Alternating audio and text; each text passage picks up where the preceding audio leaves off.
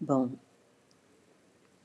a Lindsay Lohan é uma herdeira, a única herdeira de um cara podre de rico, dono de uma rede imensa de hotéis. E um desses hotéis é um resort de inverno, uma cidadezinha pequena, assim. Aí ela tem um cara, um namorado que é digital influencer, que é babaca. Ela também é mega babaca, assim super riquinha, nunca fez nada, não segura nem o copo para beber alguma coisa. Bom, aí o pai vai viajar, depois fica de voltar na véspera do Natal para passar o Natal com ela, e ela fica no resort com o namorado.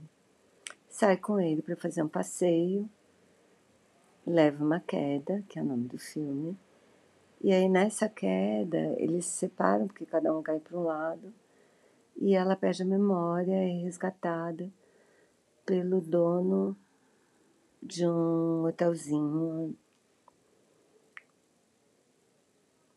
no, também de, de esqui, assim, de inverno lá na mesma cidade. E aí ele resgata, ele resgata ela, ela não se lembra quem é, não tem nenhuma ideia, e ele oferece para ela não precisar ficar no hospital enquanto alguém descobre quem ela é. Ele se oferece para levar ela para hospedar ela no hotelzinho dele, que tá mega mal das pernas, assim, super poucos hóspedes e tal. Ele é viúvo, tem uma filha, a sogra também tá lá. Bom, aí é isso, assim.